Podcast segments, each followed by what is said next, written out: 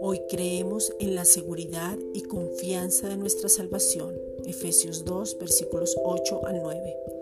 Mientras el mundo corre y se angustia, nosotros, tu iglesia, tus hijos amados, nos fortalecemos en fe. Romanos 4:20.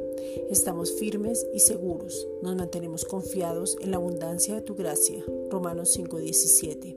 Seguros en el ancla firme de la palabra. Hebreos 6:19 mirando firme al dador de vida que es Jesucristo. Hebreos 12:2.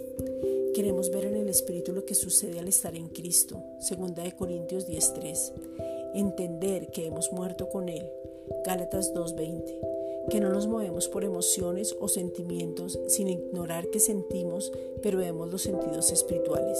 Hebreos 5:14. Hemos sido sepultados con Él Romanos 6.4, y hemos sido vivificados con Él para resucitar. Colosenses 3.1.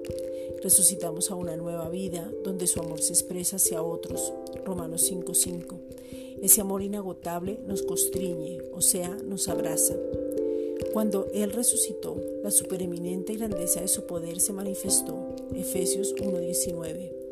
Pero ahora necesitamos conocer la grandeza de su poder para mantenernos y no desmayar porque Él lo prometió, que estaría con nosotros todos los días hasta el fin del mundo y lo creemos.